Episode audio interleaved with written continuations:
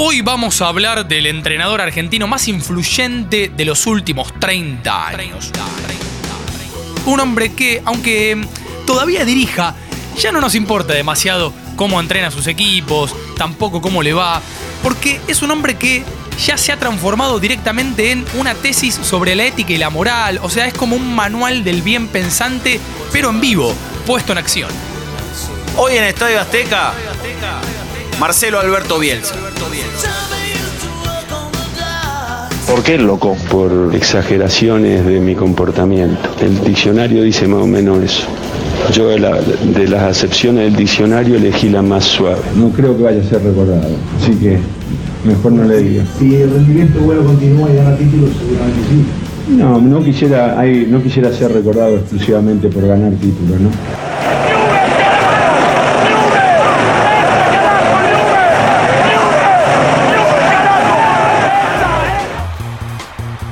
Señor Federico Yáñez, bienvenido. ¿Cómo le va? Ignacio Fusco, Nacho, ¿cómo estás? Bien, todo bien. Cruzamos banderines. Acá Bien. tenés el mío. Bien. El tuyo, dame. Viniste No, sin nada. No traje, disculpa. Digo, me gusta el tuyo que tiene el detalle del, del bordado en los bordes. ¿Viste? justamente. Podemos sacarnos una foto igual con el mío en el ¿Qué centro. preferís? ¿Qué te parece visualmente más atractivo? ¿El banderín triangular, pero Sí. angostito? ¿O el que es el que tiene como la base redondeada y es como un, un- individual de mesa? El individual de mesa con flecos. No, yo soy del otro. Me gusta el banderín chiquitito, incluso más. El banderín que lo tenés que poner horizontal. Ah. Tiene el escudo puesto de esa manera. Es buena. Hay banderines mulliditos. Sí, tipo eso- como almohadas también. Sí. Pero eso se terminan rompiendo, sale la goma espuma, no, así que vamos a la vieja usanza. No sabía que el señor Bielsa se llamaba Alberto. Sí. Bien, eh, no sé si el abuelo, el papá o alguien se llama Alberto y viene medio de, de ahí, porque por ejemplo el abuelo paterno se llamaba Rafael, como su hermano, por sí, ejemplo, como el padre. O sea, Rafael mantiene la estirpe familiar de que el primogénito varón o el primer varón se llama como el padre o como el abuelo. El abuelo de por sí un personaje muy singular, un hombre de leyes, un abogado no solamente conocido en, en Rosario, sino también muy prestigioso en Buenos Aires. El, el abuelo Bielsa, el abuelo Rafael tiene calle en Rosario y en Buenos Aires, aula en la UBA y aula en la Universidad de Rosario Mira, un tipo muy, muy singular y que pareciera que no tiene nada que ver con la historia de, de Marcelo, pero sí. sí, en el libro La vida por el fútbol que lo escribió Román Yuch, cuenta que Rafael Bielsa, justamente el abuelo paterno, declinó ser parte de la Corte Suprema de Justicia porque no estaba de acuerdo con la línea de pensamientos con las personas con las que iba a trabajar. En la familia, el loco Bielsa es su hermano. O es la familia. No, no, es un apodo compartido, ¿no? Porque El- usted también era el loco Bielsa. También, y mi abuelo también, mi papá también. ¿Cómo quería que saliéramos? Claro. era, digamos, la familia, es la Claro, familia. La familia de los locos Bielsa. es. Exactamente. Hay justamente en el árbol genealógico de Bielsa y fundamentalmente en su familia una piedra basal que más o menos puede explicar un poquitito el, el hombre que hemos consumido a lo largo de este tiempo. Por ejemplo, la crianza en dos clases simultáneas. Bielsa es de una familia, no te digo rica, pero Pero sí, in- intelectual, Patricia, si querés. claro, de Rosario. Y bueno, y a la vez el barro de las inferiores de Newell's en la década del 60-70, no, no son las inferiores de ahora, que igual también están compuestas de alguna manera eh, por, el, por el barro, ¿no? De, de la clase social. Estoy hablando de la. de quizá villas o chicos que no tienen las mismas posibilidades que, que- que aquel Bielsa. Y de hecho, una cosa muy graciosa, Bielsa tenía en su casa una sirvienta.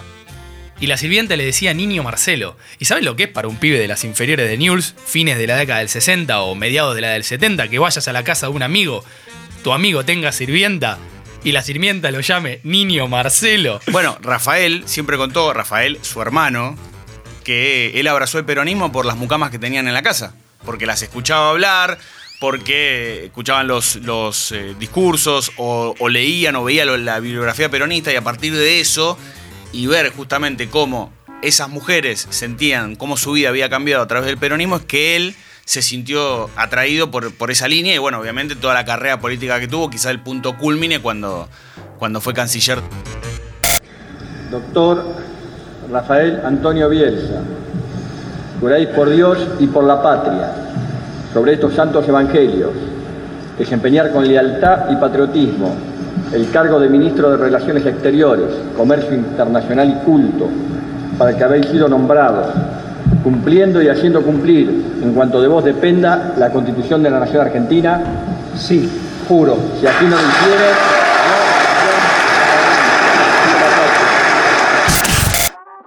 Y la hermana, María Eugenia Bielsa, que es arquitecta, Rafael es abogado, la hermana fue vicegobernadora de Santa Fe y además es una de las armadoras políticas importantes que tiene la provincia a través del peronismo y si bien no es que es todo el mérito de ella, pero gran parte del armado que hizo que Omar Perotti sea gobernador también se explica a partir de, de María Eugenia Bielsa, que además, Sí.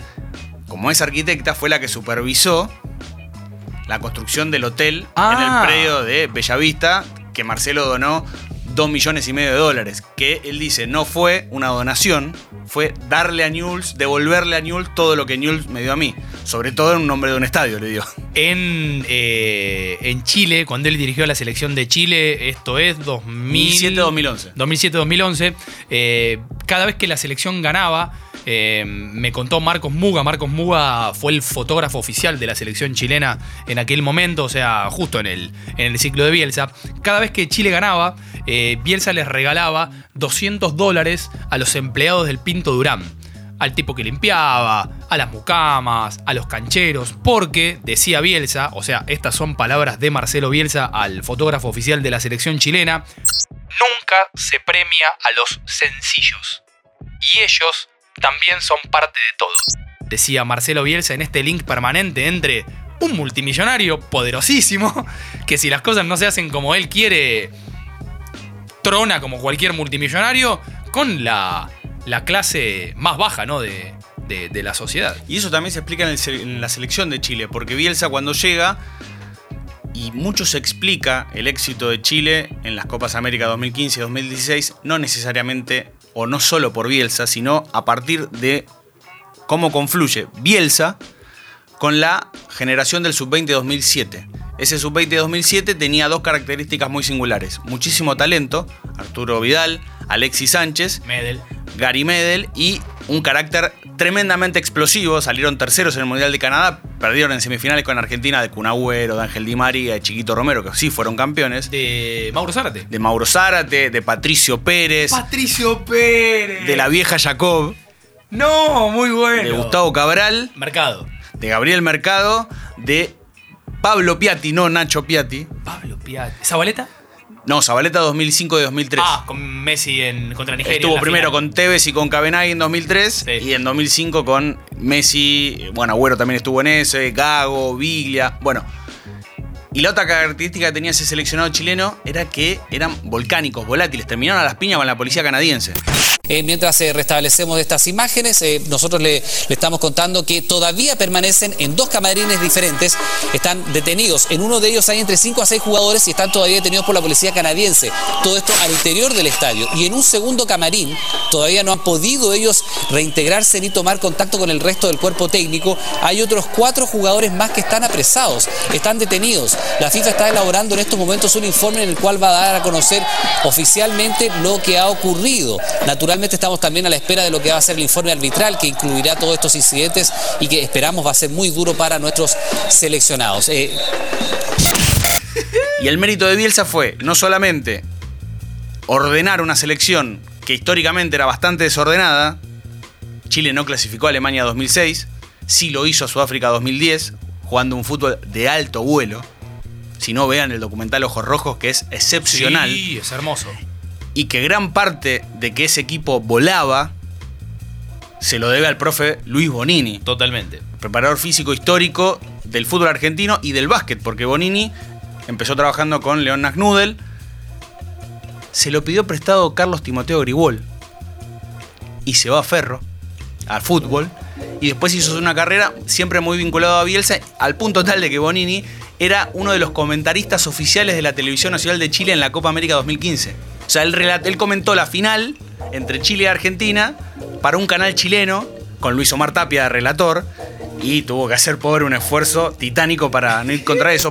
Bonini siempre fue el puente, el nexo entre Marcelo Bielsa y la generación dorada que comenzaba a florecer. Es que uno ha desarrollado con estos chicos una relación muy, muy, muy, muy afectiva, ¿no? Se ganó el respeto de cada uno de los jugadores que siempre estuvieron preocupados por su profe, hasta el último momento.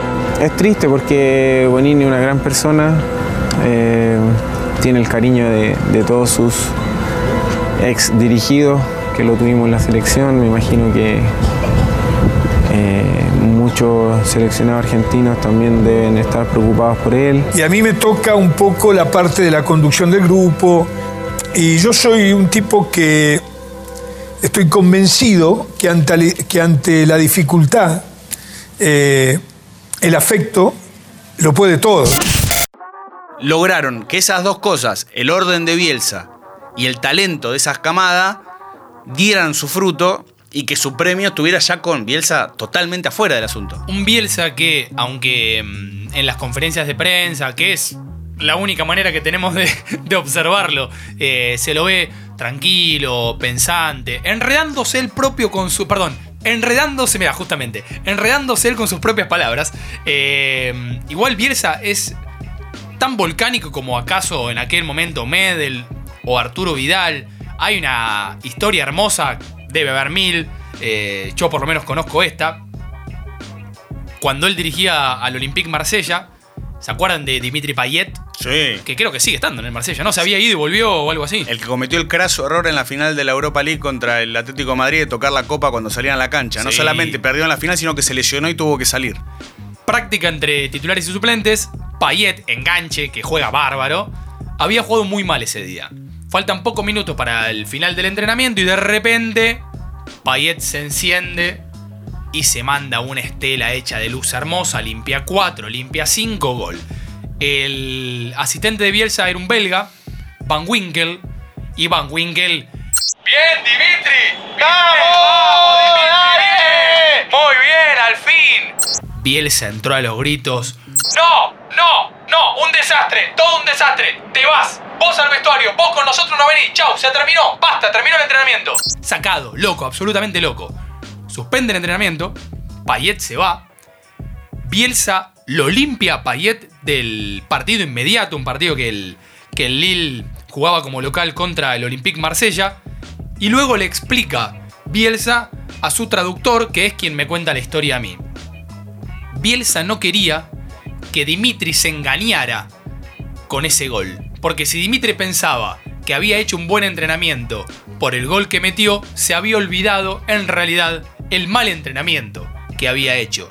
Y me cuenta el traductor a mí, que se llama Fabrice, que mm, muchas veces suspendió entrenamientos o por ejemplo se enojaba con los asistentes y les decía, mañana no vienen.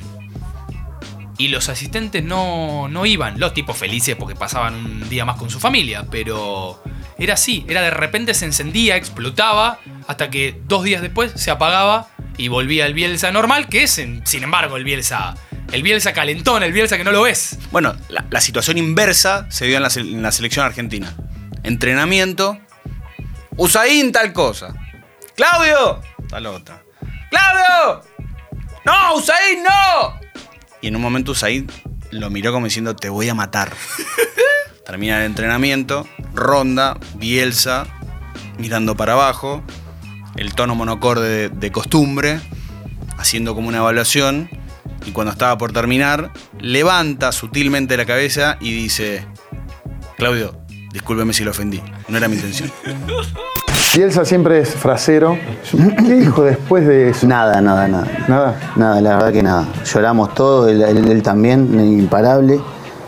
Pero el tipo fue, después de ese partido, la noche esa agarró el video y fue a ver por qué quedamos afuera, qué había pasado en el partido. Obsesivo. Y para por lo menos expli- Eh. eh, explicárselo él. Un tipo que tiene esa cosa de necesitar reducir el azar a la mínima expresión y de poder transmitir su idea lo más acabadamente posible y que no siempre es lo, lo que logra. Hay dos historias súper conocidas en torno al seleccionado argentino. A ver. Con dos jugadores. Una fue en la Copa América 2004. Sí. No recuerdo el partido. Eh, Copa América de Perú. En Perú, Argentina que pierde la final contra Brasil, ganaba 2 a 1 sobre el último minuto, la imagen de Andrés Alessandro teniendo la pelota contra, Sí. el, contra el córner de Brasil, tiro libre en mitad de cancha, pelota llovida, la baja Adriano, se da vuelta, pum, gol. Que que el Kili González siempre dijo, no estábamos relajados ni por asomo, estábamos requete contra concentrados, lo que pasa que el de arriba no quiso que ganara, usa mucho esa expresión el Kili González, el de arriba no quiso. Bueno, y en un partido le grita a Carlos Tevez, Carlos, verticaliza la oferta de pase. Con lo cual se puso demasiado pretencioso. Y la otra anécdota es, una vez estaba en su campo, pensativo, taciturno, Rafael su hermano lo ve que estaba ahí solo, se le acerca y le dice, Marcelo, ¿qué te pasa? Estoy pensando en cómo hacerle entender a Ortega en cinco minutos un concepto futbolístico que lleva más de media hora explicar. A Bielsa lo vieron abatido. Sí, yo fui el primero que entró al vestuario y lo vi y no, no, no lo podía creer, la verdad que no sabes qué hacer. Él estaba abatido, yo también estaba muy mal. Y bueno, no sabía qué decirle, y bueno, le digo, yo le agradezco por todas las charlas que tuvimos y en su momento me dice, ¿qué charla? Si usted conmigo nunca, nunca, nunca hablamos. Igual para cinco minutos es un montón. También. En ese momento, los cinco minutos de entonces capaz son los dos minutos de hoy. Eh, o lo- sí, una temporada de, de 40 segundos también. Pero ojo, evidentemente el mensaje a Ortega y a Tevez le llegaba. Tevez fue la figura en los Juegos Olímpicos de Atenas. Argentina ganó todos sus partidos. Tevez hizo el gol de la final y no recibió a Argentina ningún gol en contra. Es más, por otro Lux tapa un pelotón en el partido con Paraguay. Y en el caso Ortega, queda la imagen simpática de Ortega corriéndolo a Roberto Carlos hasta el lateral defensivo de Argentina pero que también habla a las claras de el poder de convencimiento o de saturación, ponele como quieras, que tenía Bielsa, porque en ese momento, hablamos del 98 en adelante, Ortega ya era una estrella de la selección, venía de ser una estrella en River, jugaba en Europa, con lo cual, más allá de lo pretencioso del lenguaje de Bielsa, evidentemente tenía los recursos humanos suficientes para que lo entendiesen y lo aplicaran. Bielsa tiene un gran problema. Primero que es muy difícil ser justamente él. Porque un tipo que no se permite el error. Imagínense ustedes cómo vivir siendo Marcelo Bielsa, pero en la mente de Marcelo Bielsa. Un tipo que primero no se permite el error. Y que segundo, hay una novela de Nick Horby. ¿Viste Nick Horby? Obvio. Bueno, hay una novela que se llama Cómo ser buenos. La novela es un hombre de aproximadamente 40 años, dos hijos, en pareja, en pareja con la madre de los dos hijos, ¿no? A esta altura hay que meterle paréntesis a todo. Y el tipo, nada, con los vicios de cualquier clase mediero, un día él decide más o menos vivir como Jesús. Entonces, si hay una persona en la calle, es sentarse al lado de ella y preguntarle cómo está. Hasta en un momento se lleva a una persona, eh, un homeless, a vivir a su casa, más o menos ese nivel. Bielsa tiene un poco esa obsesión. Y estoy siendo literal. Él tenía un campo, como contaba Fede, vamos a linkear campo con esta historia, sale a trotar y un día ve al costado de un camino de tierra que había una persona sola llorando. Peón de campo. Bielsa charla con esa persona, le pregunta qué le pasó, por qué está así, por qué está ahí solo, además. El hombre le cuenta su desgracia, que, que ahora en un ratito vamos justamente, nos vamos a enterar de ella. ¿Y saben qué hace? Lo lleva a vivir con él a, su casa de campo y lo transforma casi como en una especie de sereno y mucamo. Entonces el tipo no tenía nada, eh, se había quedado sin familia, no tenía dónde vivir. Y Bielsa como que lo adoptó, pero lo adoptó en parte también como para que le hiciera los mandados a él, que es lo divertido. Porque el tipo que hacía tenía la tarea de hacerle el almuerzo todos los días.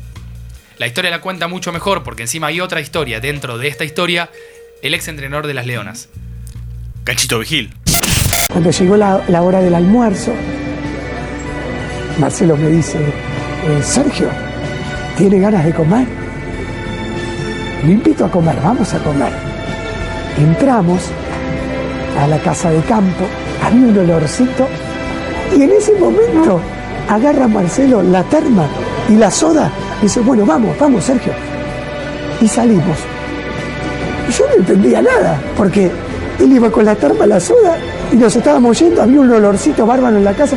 Vamos a ir a comer a un lugar va a haber una persona más, pero no se preocupe, Sergio, esa persona es, es como, vamos a estar solos, esa persona no conoce nada de deporte, eh, va a estar esa persona, pero es como si estuviésemos solos. Bueno, termina, nos volvemos y yo le pregunto quién era este señor. Bueno, este señor, Marcelo, en, las veces que corría lo había encontrado llorando hace tiempo. Este señor había perdido todo. Un día había llegado a su casa y su esposa se había ido, me parece que con alguien, y su casa había quedado totalmente vacía, sin nada. Este señor había quedado en la calle. Marcelo, me parece que todos los mediodías iba a comer ahí para darle trabajo a este señor. Y aparte compartir con él eh, momentos. Esto marca lo que es Marcelo.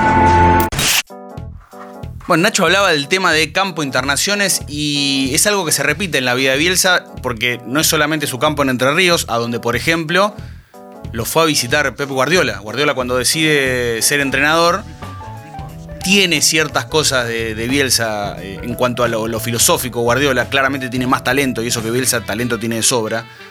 Pero en toda esa gira previa a decidirse en meterse en la dirección técnica, ni que hablar cuando las charlas que tuvo con Julio Velasco, bueno, lo fue a visitar el campo ahí en Entre Ríos y estuvieron 11 horas. 11 horas de corrido hablando.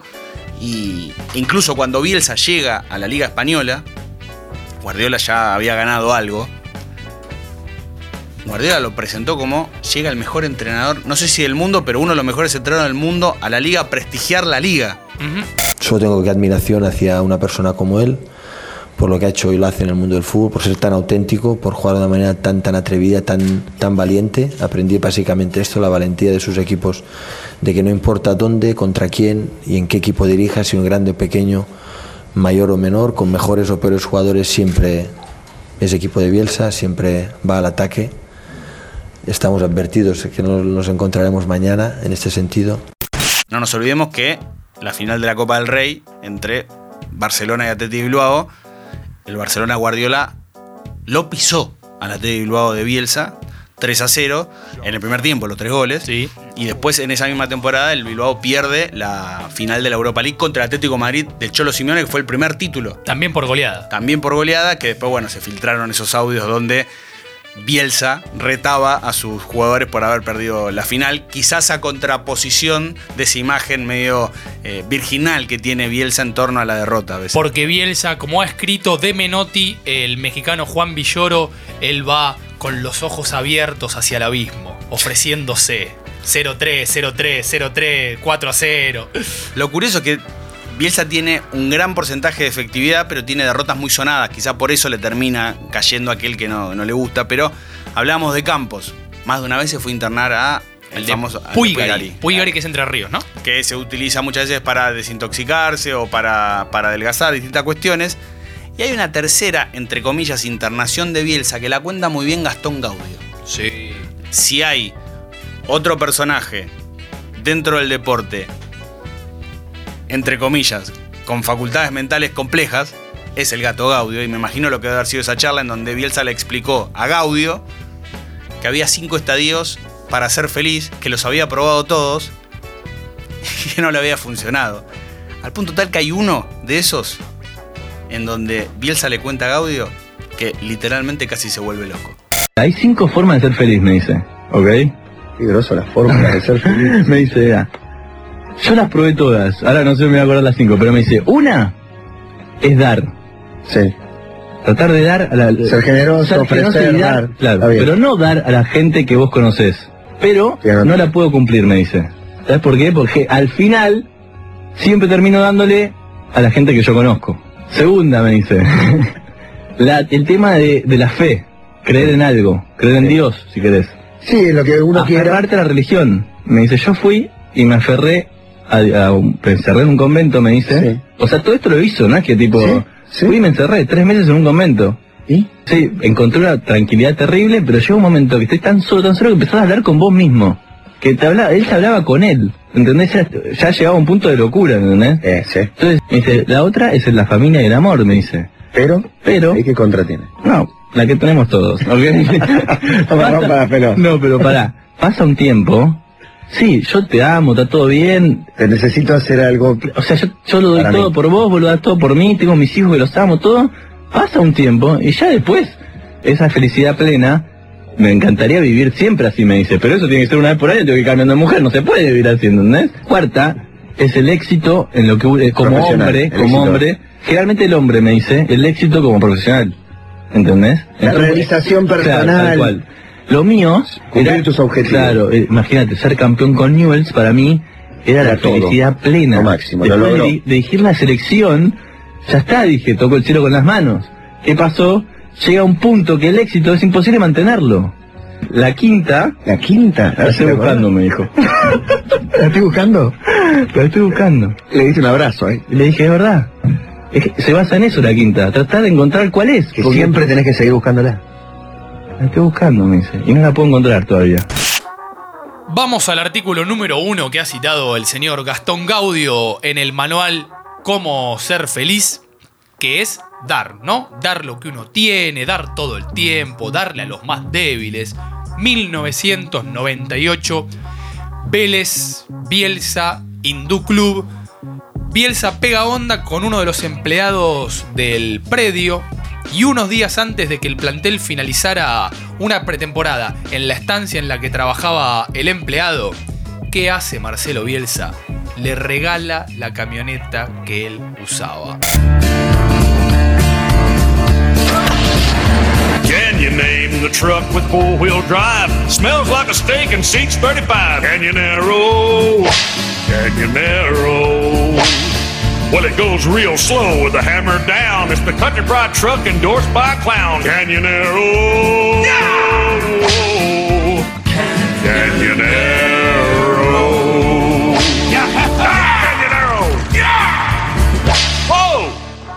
1998. ¿Y por qué fue de su rayo el año?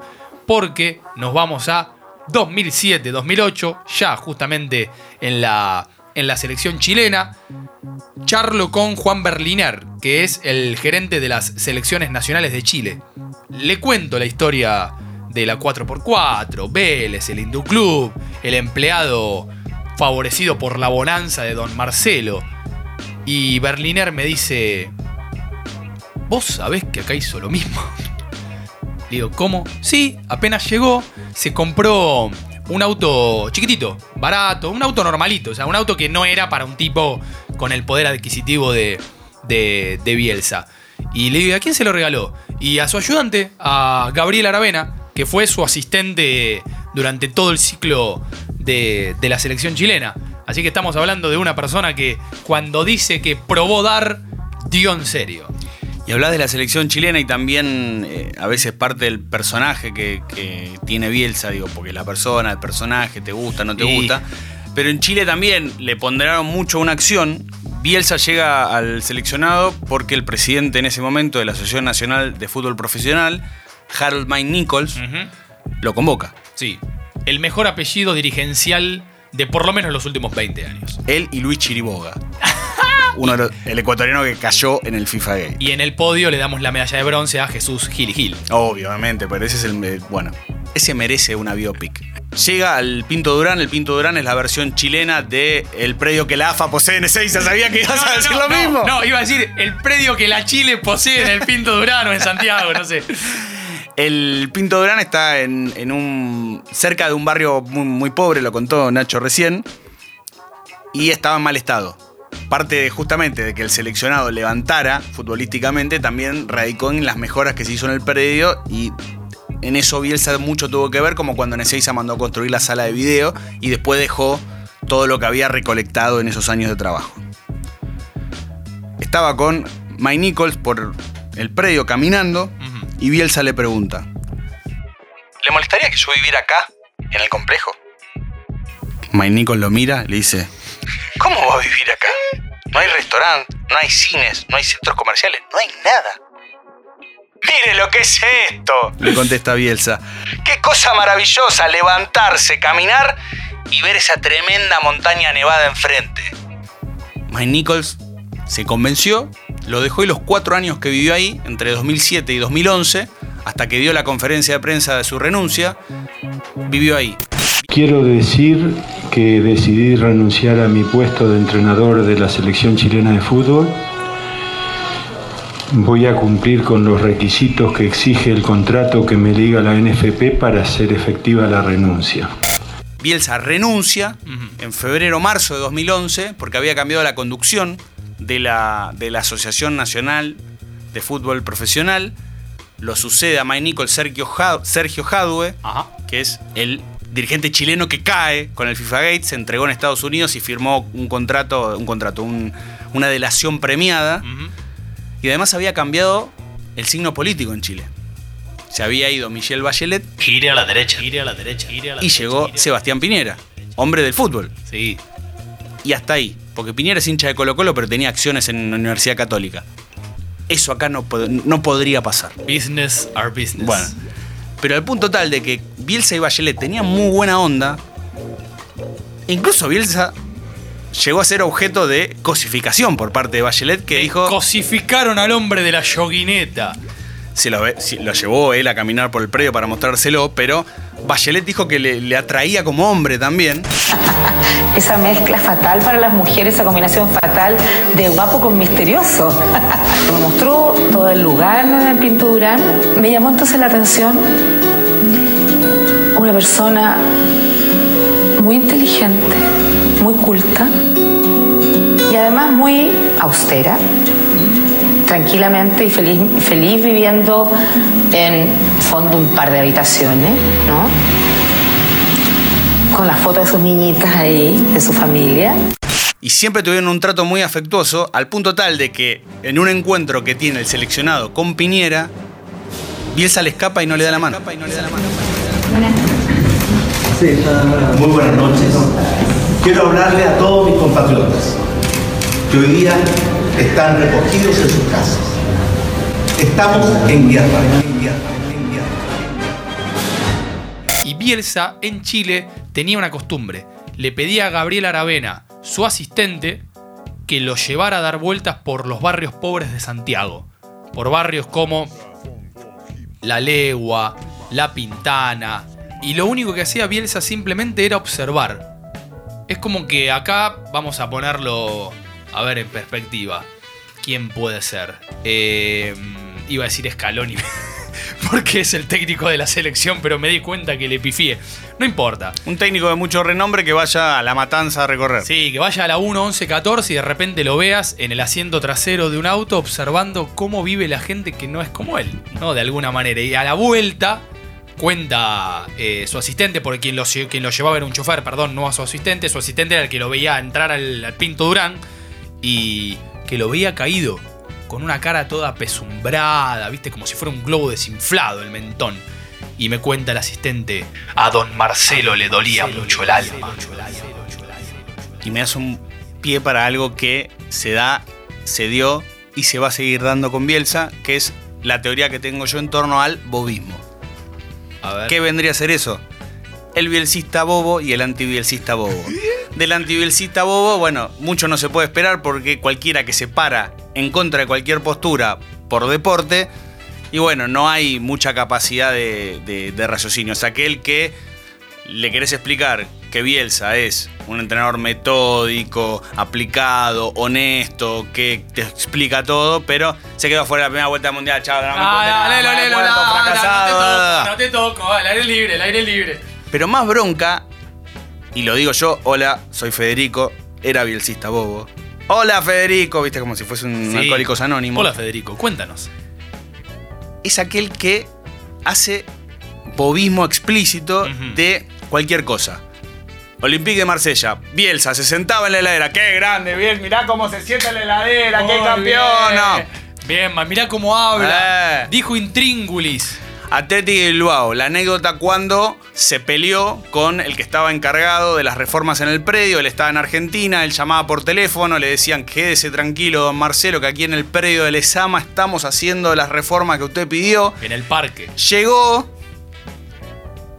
no estaba como él lo había pedido, lo fue increpar a, este, a esta persona que no lo denunció ni ante su empresa ni ante el club y por ende tampoco ante la policía y ante eso, lo que Bielsa consideró un abuso de poder por parte propia, Bielsa fue y se denunció en la comisaría que estaba cerca del predio de Bilbao. ¡Eh, grande Bielsa que se dirá la victoria moral! Eh, y como esas hay millones de historias. Ni que hablar cuando deja el seleccionado, después de haber ganado la medalla de oro, eliminatorias, Argentina pierde con... Pe- Perdón, le gana a Perú, vuelve y renuncia por lo que Juan Pablo Bargi siempre dice como lo que fue la crisis energética de Bielsa. Bielsa dijo que se había quedado sin energía. Es buenísimo. He, he renunciado a, a continuar como, como entrenador de la selección argentina. Este, mm, no, los motivos son muy simples, muy sencillos. Noté que mm, la energía que exige absorber eh, todas las tareas que implica ser entrenador de la selección, eh, que son muchas, muy variadas y que exigen una, una- que demandan una gran responsabilidad y una gran contracción, que ya no tenía esa energía, que ya no tenía ese impulso. ¡Qué grande Bielsa que se va ganador! Que tiene los valores para dejar en el momento cumbre. Es un tipo, como cualquiera de nosotros, el problema son los exégetas o los que están en contra, pero me parece que lo más peligroso son los que hacen de cualquier cosita una bandera moral, que Bielsa las tiene. A ver, que quede claro. Bielsa moralmente, didácticamente, está por encima de el 95% de los técnicos. El problema son aquellos que de eso hacen un mundo. Voy a contar una historia. ¿Me, me iluminas? ¿Me pueden iluminar a mí, chicos? Por favor. Gracias. La historia del día que Marcelo Bielsa me llamó. Yo obviamente soy accesorio en la historia, no intereso absolutamente para nada. No te tires a menos. No, no, no, no, no, no. no. Durante un par de meses, en una revista libro que, que yo edité con Federico Basaún y con, y con otros periodistas amigos, la revista libro se llama Don Julio, digo se llama porque todavía está ahí disponible. Hay una re buena nota en el número uno sobre el futbolista iraní que jugó en la Liga de Estados Unidos. No se la pierdan. Detrás de las líneas enemigas, por el señor Federico Yáñez. Bueno, yo elaboré un perfil sobre Bielsa. Estuve durante 5, 6, 7 meses buscando información, hablando con asistentes, amigos, etc. Y un día consigo su mail, el mail de Bielsa, y le escribo. Yo sé que él no da entrevistas, pero por lo menos quería, quería conocerlo. Quería invitarlo a tomar un café, le conté de la publicación y lo que estábamos haciendo. Bueno, genial. Obviamente, nunca me contestó el mail. Y un día, estoy en el baño de mi casa, así que ahora, por favor, apagame la luz. ¿eh? Apagame la luz. Me suena el teléfono, desconocido, atiendo. ¿Sabes que yo no hubiese atendido ni de casualidad porque es uno de las tarjetas que te está queriendo vender algo, no? Yo creo que en ese momento, no sé si atendía el teléfono, no sé por qué atendí. Menos desconocido, ahora no atiendo. Y atendí y escucho... Hola, sí. Buenas noches, ¿cómo le va? El señor Ignacio Fusco, por favor. Así, viste, como deletreando demasiadas las palabras, medio maradoniano el tono. Dijiste, terminé en Guantánamo. Soy Marcelo Bielsa. ¿Le creíste de entrada o dijiste, ah, dale, ¿quién sos? No, le creí, le creí, bueno, había, ¿quién me va a hacer un chiste diciendo soy Marcelo No, Bielsa? está Además bien. el tono, dije, no, y bueno, sí, no sé. Igual esperé un segundito, o sea, me, me paré medio ahí complicado en el baño, agarrando el celular. Mi nena estaba en la, en la cocina, mi niño de cuatro años se había subido a la mesada para intentar agarrar un vaso de la alacena. Qué linda sensación. Nene, bajate. Pero espera un segundo, Bielsa, por favor. Eh, ¡Bajate! Es que yo estaba así, estaba con el celular en una mano y haciendo el gesto a mi nene, viste, como si estuviera aterrizando un avión, pero sin gritar, sin hablar, porque no quería molestarlo a Marcelo. En definitiva, Bielsa me cuenta que había recibido mi mail y me empieza a explicar por qué él no aceptaba el café. Y que además ya no consume periodismo, no nos da bola, no lee nada. Imagínense, yo hace más de 20 años que trabajo de esto, ya no estoy con tiempo ni con energía para, para atender lo que dicen de mí. Y me dice una frase que es la que me queda grabada, que es básicamente por la que cuento la historia. Le pregunté, ¿por qué me llama? Le agradezco un montón, pero ¿me puede decir por qué me llama? Porque es lo que corresponde. Pero pónganlo en perspectiva, es como que ustedes le manden un mail a Woody Allen, porque estamos hablando de los cinco mejores entrenadores del mundo, Por lo menos en el momento en el que habló conmigo. Sí. ¿Bien?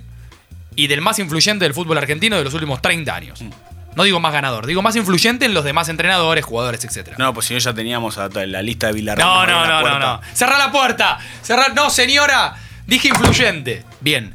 Y al tipo le escribís un mail y te llama por teléfono. No lo hace nadie eso. ¿Y por qué? Porque es lo que hay que hacer.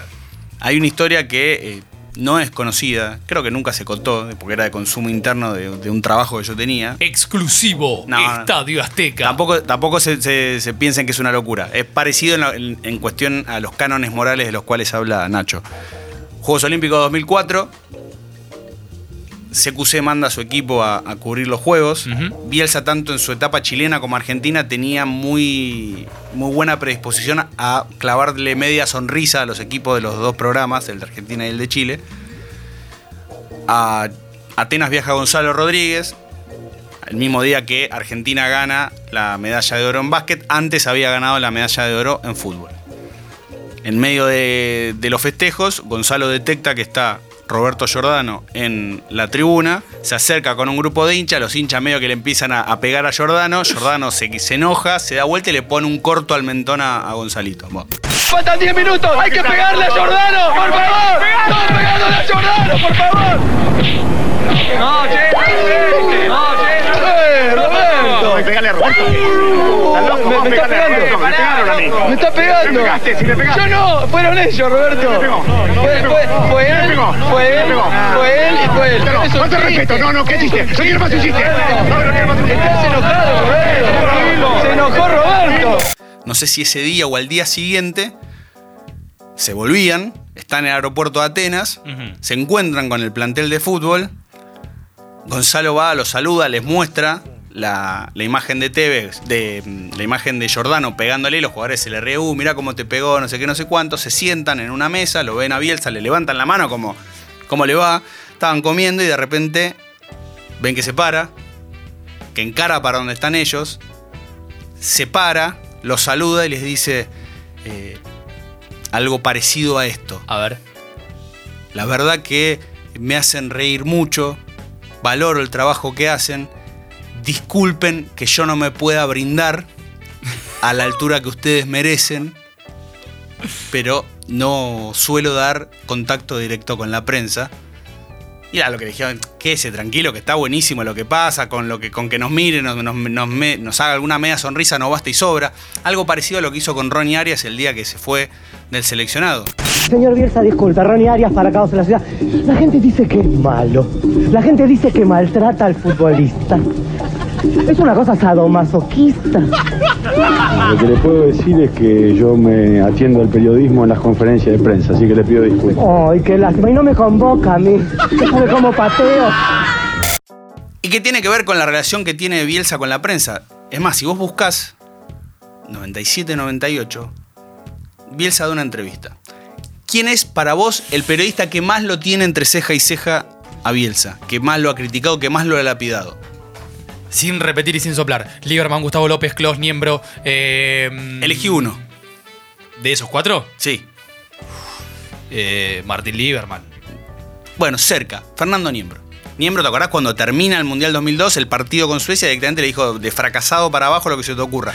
Bueno, una de las últimas notas que dio Bielsa, mano a mano, cuando en la época de Vélez, Niembro, una de las personas que aún con el bigote afeitado se lo seguís viendo. Sí. Ejemplo, Mauricio Macri. Continúe. Bueno.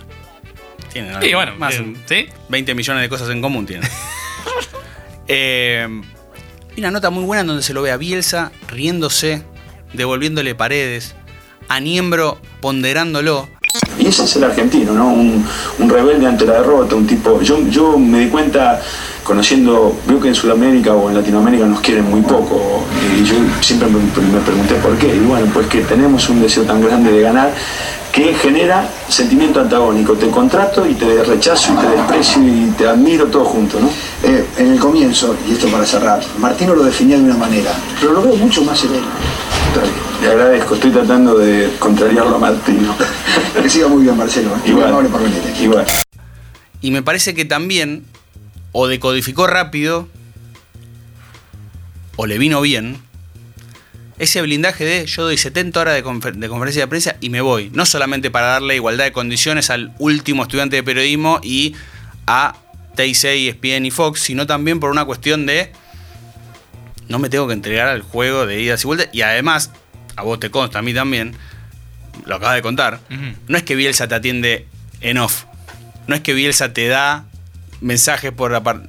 Hay periodistas a los cuales le dijo, desde este momento se cortó nuestro vínculo. Claro. Una de las eh, características claves en, en el relato de Bielsa, tanto el propio como el ajeno, tiene que ver con eh, su supuesta obsesión. Digo, una característica que creo que comparten todos. Digo, Menotti era obsesivo al punto tal de que tuvo cuatro meses de previa entrenando ante el Mundial 78. Bilardo lo tuvo, digo, por citar a los dos máximos exponentes, a los dos técnicos campeones del mundo. Digo, Bilardo lo tenía cuando hizo, quizá como uno de los primeros, eh, su, su gabinete para visualizar partidos y tener videos, lo cargaban, lo tildaban de, de- de loco y sin embargo termina siendo como una cuestión de visión. Y Bielsa, si querés, tiene ahí mil ejemplos. Yo me agarro a uno de los últimos. Le dan al- a él y al Leeds el premio Fair Play en, en la FIFA, el premio de Best, el mismo día que Messi gana el- la, por primera vez el premio de Best, la sexta vez el premio de FIFA Mejor Jugador del Año. Y a los pocos días, en una conferencia de prensa, le, le preguntan justamente a Bielsa, que no fue a la ceremonia, que envió a- al capitán y a, u- a uno de sus preparadores físicos a que agradecieran en su nombre, y le preguntan por el, por el premio. Y él mismo se encarga de sacralizar ese rol tan impío que le dan, tan puro. Sí, totémico. Que seguramente va a aparecer el bobismo diciendo, No, mire cerrá la cómo puerta". se... Mirá cómo se pondera el tipo". ¡Cerrá la puerta! ¡No entren! ¡Eh! Hay un programa de radio en vivo. ¿Y qué es lo que dijo Bielsa en esa conferencia de prensa? Ninguna persona que está 30 años en el fútbol como yo es cristalina. El fútbol te empeora si no, te excluye. Yo tengo más conductas reprochables que valorables. Si un equipo lo integra mejores personas, a la larga es mejor equipo. Yo sentí que esa decisión representaba el sentir colectivo. Y también eh, me di cuenta que elegí actuar de ese modo por, la, por, por mi pasado, por, por mi mamá, por, por mi familia, por el club de un solo boy, que es donde yo me formé. La decisión esta fue elegir entre lo legítimo y lo legal. Si querés, uno de los principales méritos de Bielsa es que básicamente, sin excepción alguna, sus jugadores o no hablan de él o hablan bien. Casi que no tengo recuerdo de alguien que hablase mal. Y repito, no implica que Madre Teresa de Calcuta, Juan Carr, Marcelo Bielsa, pero sí que en ese sentido tiene alguna ganancia por encima de otros. Pero justamente, si, si de obsesión estábamos hablando, antes del Mundial de Japón-Corea, Bielsa invita a Carlos Altieri, un amigo de, de la infancia, desde que tenían más o menos 10 años, a ver eh, partidos de la Champions. En aquel momento, no sé si era Copa de Europa 2000. No, no, 2001 ya era, ya era Champions. Ya era Champions, bien. El viaje duraba 10 días. Para Bielsa, en un punto, obviamente era laburo, pero Altieri estaba casado, trabajaba en un banco, o sea, que te digan de un día para el otro, mira, nos vamos 10 días a Europa, aunque Bielsa pagaba todo, no es algo que, No, que no puedas fácil. resolver, que puedas resolver fácil. Pero viste cómo es el huracán, el increíble Hulk, lo que él dice se debe hacer, y entonces arreglan y un, un lunes, 7 de la mañana, lo pasa a buscar Bielsa por su casa a Altieri en Rosario. De ahí se iban a, a Ezeiza a ver, a ver la Champions, o sea, se iban a Europa, ¿viste? El auto no lo manejaba Bielsa, sino obviamente un chofer, eso primero. Altieri guarda su bolso en el baúl y se sube. Y apenas se acomoda en el auto, lo primero que ve es la cara tétrica de Bielsa. Como que lo ve rígido, molesto por algo. Tenía que volar, justamente, debe ser por eso. Eh, con volver a. ah, como tener que volar, que Bielsa Ah. no gusta de volar. Bueno, puede ser. Bielsa ni siquiera, sal- ni, ni siquiera lo saluda a, a Carlos, a su amigo, y lo primero que dice es: No, no estoy bien. Altieri no le había preguntado nada, simplemente se había sentado. Y ahora sí le pregunta: ¿Pero qué pasa, Marcelo? Me siento gordo. Y bueno, anda. Anda a Puigari, ahí en, en Entre Ríos. Pregunta por un turno y anda. En Puigari está el centro adventista de mm, Vida Sana, que es una clínica de desintoxicación alimenticia y también espiritual, al que el técnico había ido ya antes, un par de veces y después eh, iría otras veces más. Bielsa le contesta: Sí, la verdad que sí. Sí, sí, está bien. El auto todavía no había arrancado Bielsa lo mira a su amigo y le dice, ¿no te enojas? Bielsa dejó plantado a su amigo en ese instante, no fueron a Europa y se internó en la clínica, ese mismo día.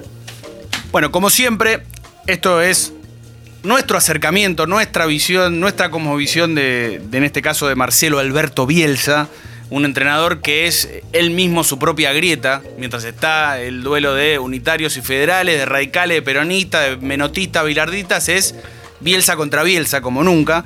Y una primera aproximación, si te tuviese que dar, para mí tiene un valor por partida doble, que es el libro Lo suficientemente loco de Ariel Senosiaín que salió en 2004.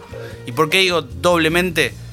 Primero porque fue el primer libro que se aproxima a lo que es Marcelo Bielsa y que lo hace después de haberse quedado fuera del Mundial 2002. Y el otro obviamente porque lo escribe Ariel. Sí, a quien le mandamos obviamente un abrazo gigante. No, no se lo mandemos, vamos a dárselo ahora, como, como Bielsa y la clínica de Puigari. ¡Ariel! ¡Ariel! Dale, no, para que hay gente, están los antibielsistas, cerrá la puerta. Bueno, pero yo no lo conozco personalmente, pero lo disfruto como periodista y la verdad que el, el libro está muy bien. Y el otro, hablábamos durante eh, la emisión, del documental Ojos Rojos. Lo hicieron los chilenos Juan Ignacio Sabatini, Juan Pablo Sayato e Ismael Larraín, que lo habían hecho siguiendo la, la, intención de clasificar de Chile al Mundial de Alemania 2006, trunco, uh -huh. no se clasifican, y que cuando arranca el siguiente proceso eliminatorio deciden ir por la revancha. Y se ven imágenes excepcionales, desde el día que se quedan afuera de Alemania 2006, el día que se clasifican, el día que le ganan a la Argentina, que significa la renuncia de Alfio Basile en 2008. Última victoria de Chile a la Argentina en 90 minutos, o sea, sin contar alargue, que tampoco nos ganaron, solamente fue por penales la Las dos finales. Y ya que lo mencionábamos, el momento hermoso en donde se lo ve al profe Bonini, golpeándoles en el pecho, puteándolos, animándolos, arengándolos a los jugadores chilenos en contraposición al perfil sobrio, taciturno y callado de Marcelo Bielsa, que también explica la inteligencia del entrenador de tener no solamente un buen preparador físico, sino un tipo que humanamente podía cumplir una cuota que él no. Vamos, vamos, vamos, vamos. Vamos a movernos en la cancha ahora, ¿eh? Nos movemos ahora en la entrada, ¿eh? Si no nos ahogamos. Nos movemos ahora, si no nos ahogamos. ¡Chupete la concha, tu hermana! ¡Vamos, carajo! ¡Te quiero ver! ¡Te quiero ver, papá! También en YouTube, porque se lo pueden encontrar en YouTube, creo que está Ojos Rojos, tienen Descubriendo a Bielsa, de Informe Robinson, tienen Bielsa, el hombre de la máscara de hierro, un documental dirigido por Cristian Remoli, que creo que salió en Terra. Imagínense el tiempo que ha pasado, pero está muy muy bueno. De hecho, el audio que escuchamos de Sergio Vigil es de ese documental. Usen el buscador Alta Vista para buscarlo para estar a tono. y después, dos libros. La vida por el fútbol, de Roman Yuch, que es otra biografía a la par de la que recomendó Fede de, Ariel. Y finalmente, léanse Cómo ser buenos de Nick Horby, que no tiene nada que ver con Bielsa, pero en realidad es sobre Marcelo Bielsa.